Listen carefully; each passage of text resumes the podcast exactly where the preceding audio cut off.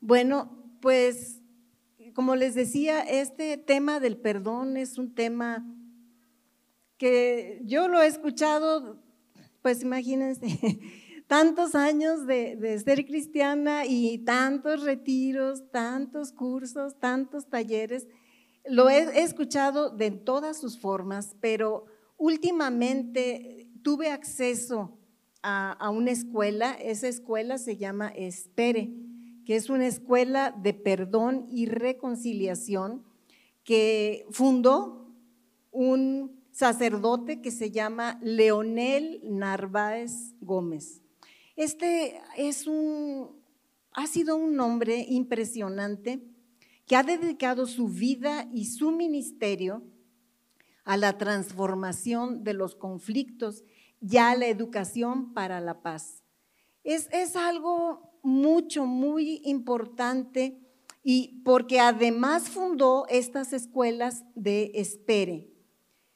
Entonces, gracias a, esta persona y gracias a, la escuela y gracias a, a un equipo que ha venido a nuestras vidas y nos ha proporcionado un material buenísimo, buenísimo, que nos toma de la mano y nos lleva por el camino del perdón y por el camino de la reconciliación.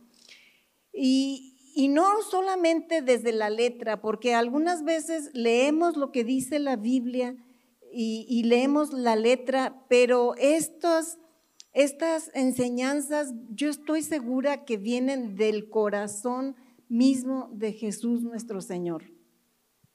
Entonces, eh, queremos, yo quiero empezar a compartirles eh, que hay un libro que se llama La Revolución del Perdón. ¿Por qué es una revolución? porque es algo completamente o sea, tiene que haber una revolución en nuestra vida para que lo abracemos y para que queramos caminar con Él. Yo creo que casi a todos los creyentes nos cuesta mucho trabajo ese versículo de si te dan en una mejilla, pon la otra. A, a mí honestamente no me gusta. Yo digo, pues ¿por qué? Y el otro versículo de que ames a tus enemigos, de que ores por los que te ultrajan, yo creo que desde el punto de vista humano nos cuesta, no nos gusta, nos resistimos. O, bueno, a lo mejor hay gente piadosa que yo casi no conozco, pero que ha de existir, que no le cueste, que, que sea espontáneo, que sea su naturaleza y, y si es, pues les felicito realmente. Pero si son como yo, pues sí necesitamos una encaminadita, sí necesitamos que nos tomen de la mano y nos vayan llevando por un camino que nos lleve a tener un corazón limpio, a tener un corazón en paz, a tener un corazón eh, libre. Esa es la palabra.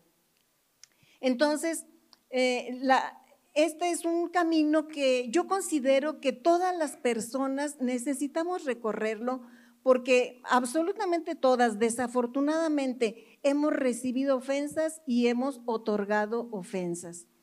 Eh, la verdad, casi desde que somos pequeños empezamos a recibir ofensas y luego aprendemos y empezamos a darlas. Y la carta de Santiago en su capítulo 3 y versículo 2 dice algo que de verdad nos describe. Dice, todos cometemos muchas faltas. A mí me gustaría que repitiéramos juntos, todos cometemos muchas faltas. ¿Quién entonces es una persona madura? Es la traducción al lenguaje actual. ¿eh? Solo quien es capaz de dominar su lengua y de dominarse a sí mismo. Quiere decir que si todos cometemos muchas faltas, pues este tema nos, compete a todos, porque todos hacemos ofensas y todos recibimos ofensas. Eh, las personas a lo largo de nuestra vida vamos experimentando injusticia y vamos acumulando rabia, que en su momento se expresa en palabras y se expresa en acciones injustas y en violencia.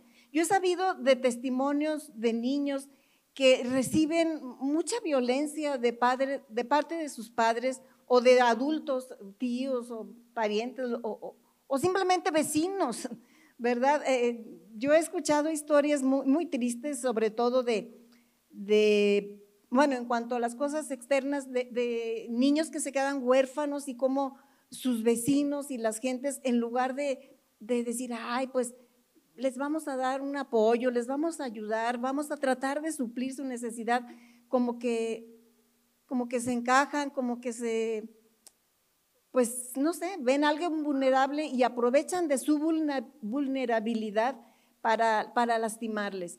Pero incluso e, en el mismo seno familiar, algunas veces los mismos padres dañados tratan con injusticia a sus hijos y yo he escuchado muchos testimonios donde dicen, yo estaba esperando crecer para poder regresarle los que me había dado.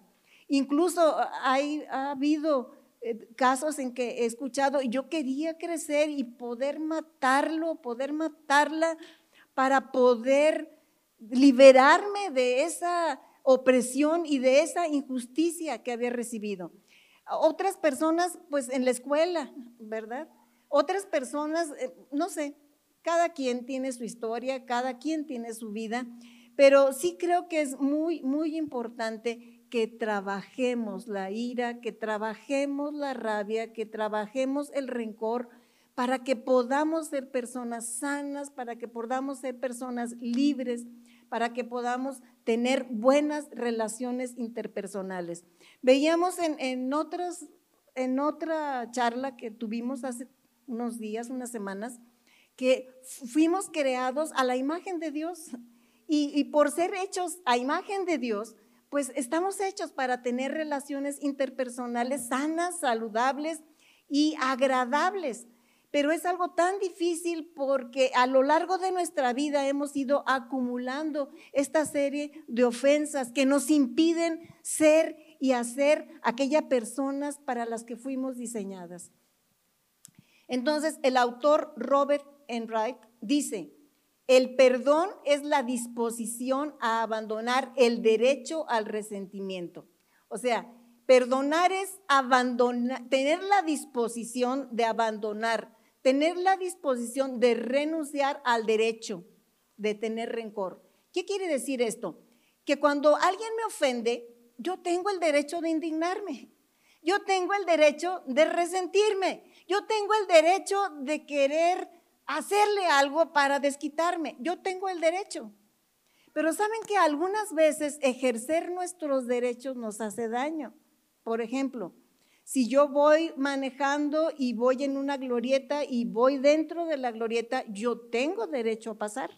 Pero si viene alguien que no piensa que yo tengo derecho y se me deja venir, a mí me conviene renunciar a mi derecho.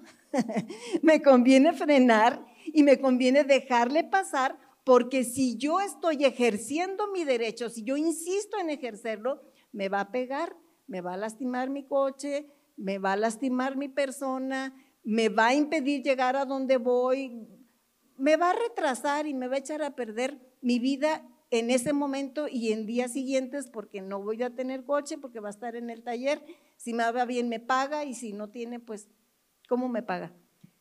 Entonces, ese, ese es un ejemplo muy común, muy, muy terrenal, de, de cómo algunas veces nos conviene renunciar a ciertos derechos que tenemos. Entonces, yo quiero que quede bien claro, tenemos derecho a resentirnos, a enojarnos, a llenarnos, tenemos derecho. Pero bueno, tenemos también la opción de renunciar a ese derecho para tener un corazón más limpio, para tener un corazón más libre. Entonces es un error común pensar que perdonar equivale a olvidar. Perdonar no equivale a olvidar, sino a recordar el suceso con otros ojos. Entonces, no es olvidar, sino recordar lo que pasó con otros ojos, con otro corazón. De esta forma, el perdón se convierte en una forma de administrar las memorias ingratas que se construyeron a lo largo de ir por la vida y de ir recibiendo ofensas, acciones injustas hacia nosotros, acciones que no tenían que haberse cometido hacia nosotros. Eso nos va creando una serie de memorias ingratas, y, es decir, memorias que no son gratas. Y saben que nosotros los seres humanos tenemos la capacidad de transformar las memorias ingratas. Por ejemplo, en Primera de Corintios capítulo 11, versículo 24 y 25, también lo voy a leer en la traducción al lenguaje actual. Eh, Jesús dio gracias a Dios, lo partió en pedazos y dijo, esto es mi cuerpo que es entregado en favor de ustedes. Cuando coman de este pan, acuérdense de mí. Después de cenar, Jesús tomó en sus manos la copa y dijo, esta copa de vino es mi sangre. Con ella Dios hace un nuevo compromiso con ustedes. Cada vez que beban de esta copa, acuérdense de mí. ¿Saben que la muerte de nuestro Señor Jesús es una historia triste de un asesinato? Pero ¿saben que la memoria lo ha transformado? Esa memoria ingrata se ha transformado en una memoria grata, porque gracias a esa muerte de nuestro Señor Jesús hay redención para ti y hay redención para mí. Y saben qué? Que así podemos ir transformando las memorias ingratas en memorias gratas. Perdonar tampoco no significa pasar por alto la injusticia, ¿verdad? Porque hay personas que dicen, bueno, te perdono y pero sabes qué, te perdono que me robaste, pero regrésame lo que me robaste, ¿verdad? incluso en, el Antiguo Testamento decían que tenían que, que regresar siete tantos. ¿Cuánto? No nos acordamos, pero bueno, tenían que regresar más de lo que habían robado.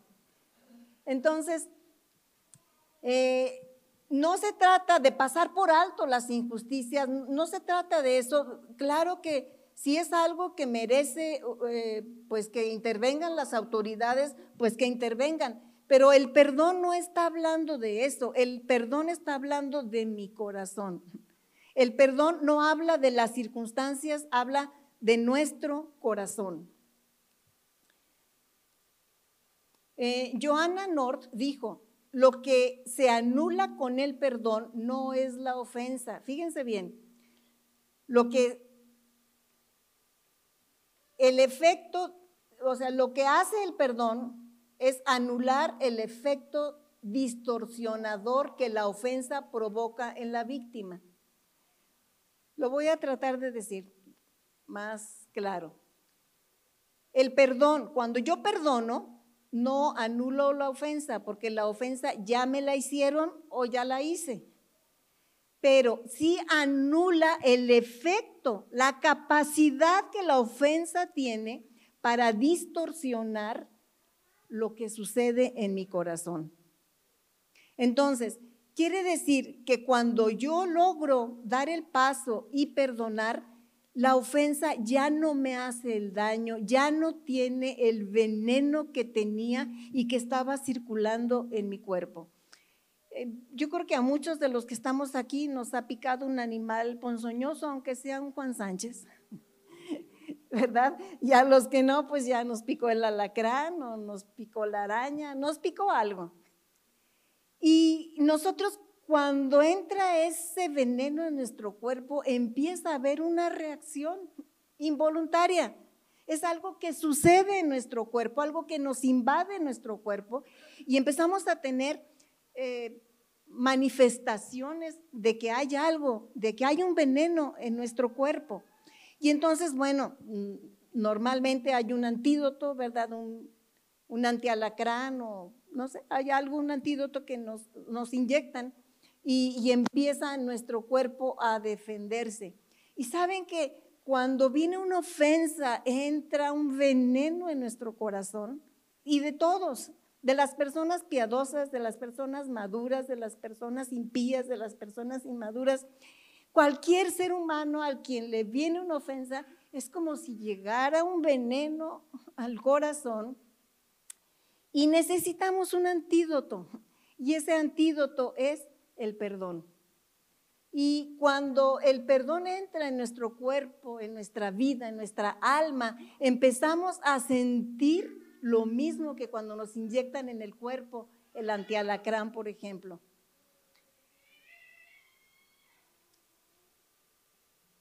Saben que, cuando la ofensa entra a, nuestro corazón, hay un, hay un problema de autoestima. La autoestima se daña, la percepción de sí mismo se daña. La, la ofensa nos lastima, nos destruye el corazón. Y, y el perdón ayuda a restaurar esa autoestima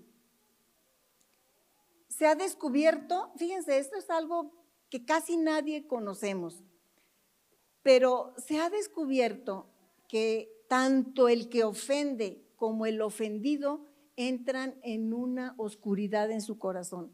Casi siempre pensamos, ¿verdad? Que los que hacen mal disfrutan haciendo mal y lo hacen porque, porque es su deporte favorito y porque se la pasan muy suave haciendo daño. Pero saben que esas personas también entran en depresión, también tienen momentos difíciles, también se sienten mal de haber hecho el mal que hicieron. Entonces, eh, tanto una persona, tanto el, agresor como el ofendido, necesitamos entrar en un proceso de perdón. ¿Y cómo pueden estas personas pasar de la oscuridad a la luz. Lo, que, hace falta en primer lugar es un espacio seguro, un espacio seguro en donde pueda hablarse, ya sea si yo soy quien hace la ofensa de, de, mi pecado, si yo soy la persona que recibió la ofensa, necesito un espacio seguro en donde derramar mi corazón, platicar cómo viví, cómo experimenté esa ofensa y para que haya una catarsis. ¿Saben ustedes que, que la catarsis es como, no sé si ustedes alguna vez se han sentido mal del estómago y le dicen, pues tómate una purga, ¿verdad? Para que salga aquello que, que te hizo mal.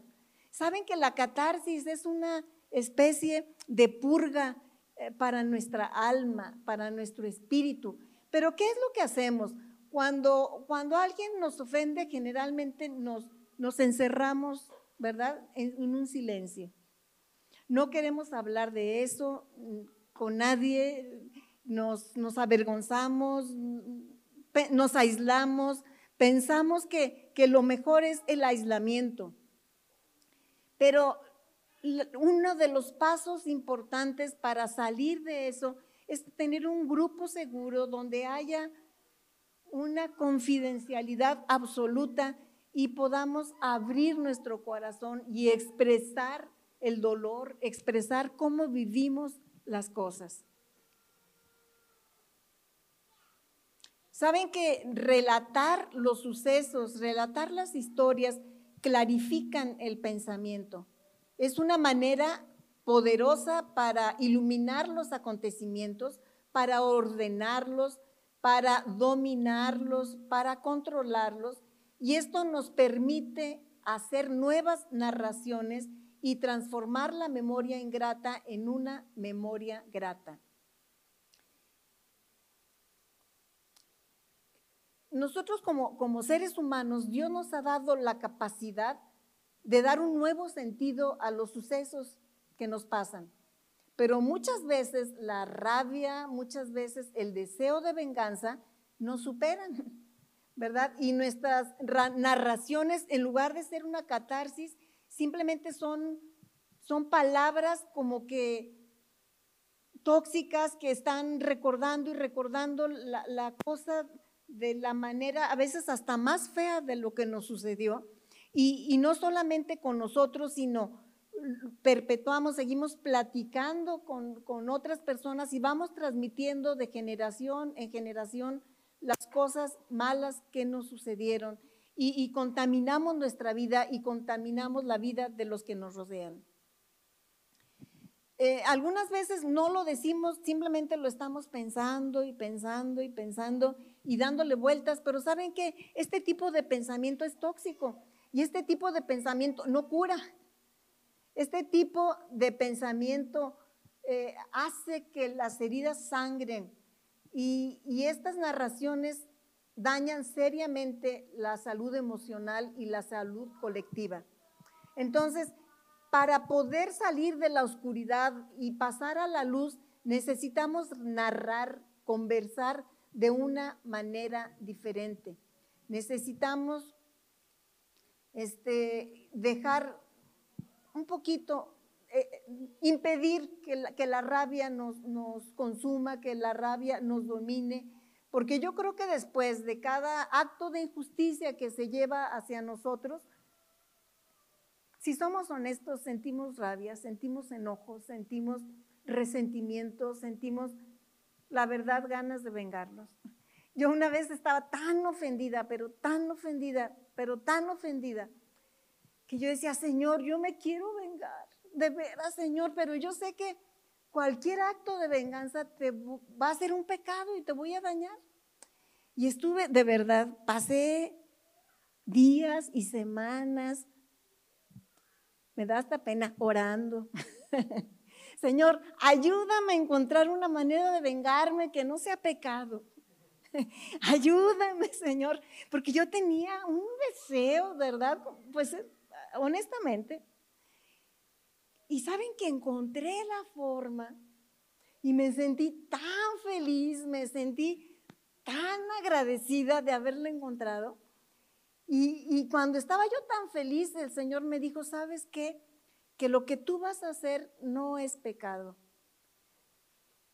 Pero esa actitud que tú tienes de vengarte me lastima mi corazón. Si tú quieres llevarlo a cabo, llévalo a cabo, tienes derecho. Pero si no quieres llevarlo a cabo, yo me siento más feliz me dio penita. Le dije, ¿sabes qué, Señor? Renuncio. Renuncio. No me voy a vengar porque yo no quiero que tú te sientas triste, yo no quiero hacer nada. No quiero hacerlo. No voy a hacerlo. Y no lo hice. Pero yo les cuento esto porque yo he sentido en mi corazón ese deseo. Yo no sé si ustedes sean mucho mejores personas que yo que nunca han querido hacerlo, pero si aquí hay alguien que, ha tenido ese deseo, de verdad yo les animo a que recapacitemos, a que, a que busquemos otra forma de transformar las heridas, de, de, trabajar las heridas que hay en nuestro corazón. Perdón, ¿no pusieron el cronómetro o ya se me acabó el tiempo? Ya se acabó. Ay, caray. Yo pensé, dije, no, pues yo creo que voy a hablar 15 minutos y me voy a bajar. bueno, voy a aterrizar, voy a aterrizar. Saben que la decisión de perdonar implica la determinación de no buscar hacer justicia por sí mismo. Cuando decidimos perdonar, la reconciliación es opcional. ¿Qué quiere decir esto? Yo puedo perdonar y perdonar de todo corazón, pero eso no implica que a fuerzas me voy a reconciliar con aquella persona. Porque a veces reconciliarme con aquella persona es exponerme a que me vuelva a lastimar. Entonces, puede haber perdón, yo tener un corazón limpio, tener un corazón puro, pero que no, sin haber esa reconciliación. Y casi siempre como que se nos, como que se nos pone, ¿verdad? Si perdonas, tienes que reconciliarte. Y tienes que abrazar y tienes que querer y tienes que confiar y tienes que, todo como si nada. Pero ¿saben qué? Que, que no es así. Nuestra vida, nuestro proceso es diferente. Yo no más quiero decirles que para, para poder reescribir la historia, que para poder eh, hacer todo de una manera más comprensible, nuestro corazón necesita comprender los hechos conocer un poquito a la persona que nos ofendió, saber su historia, su vida, su pasado, su presente, sus circunstancias, que nos permitan de alguna manera comprender por qué hizo lo que hizo o por qué hace lo que hace. Y de allí a dar un siguiente paso que es a la compasión. Cuando una persona siente compasión, interpreta las circunstancias adversas que provocan la ofensa y de este modo le devuelve la dignidad a sí mismo y también al ofensor. La compasión hace la diferencia entre una persona libre y una persona prisionera de un trauma. Y ya que está expuesta a los abusos, es decir, si yo no, no trabajo, si yo no proceso la ofensa, la memoria va a abusar de mí y siempre me va a estar latigando y siempre me va a estar haciendo sentir mal. Entonces, la compasión es una nueva forma de leer la historia, mi historia, y también una nueva forma de hacer historia. ¿Qué, qué objetivo tuvo esta serie de banderas rojas? Tuvo el objetivo de motivarnos a cada persona a buscar la manera de sanar nuestro corazón, de sanar nuestra alma, de sanar nuestras relaciones y de llegar a ser lo que Dios nos diseñó que fuéramos. Personas libres de resentimiento, libres de vergüenza, libres de aislamiento, libres de, todas esas cosas que oprimen nuestra vida. Y yo les quiero animar, de verdad, quien tenga, quien se haya puesto en su corazón esa inquietud, yo quiero recorrer un camino de sanidad, inscríbase al, al taller de sanidad de REA. Quien haya percibido que necesita perdonar, no olvidar, porque muchas veces, como, yo, como ya no me acuerdo de lo que me pasó, como lo escondo bajo de la alfombra, como ando como si no hubiera pasado nada, pienso que ya sané, pero es un dolor que está dentro de nuestro corazón, son cosas que suceden en nuestra vida y que tratamos de ignorar, pero que no las podemos ignorar, que ahí están. Entonces, si alguien está, también tenemos a nuestra disposición la escuela de espere, eh, la escuela de perdón y reconciliación. Habemos algunas personas que ya la hemos tomado aquí y si ustedes, alguien quiere inscribirse, puede inscribirse a este taller, a esa escuela. Esa escuela es más cortita, son ocho sesiones, ocho semanas.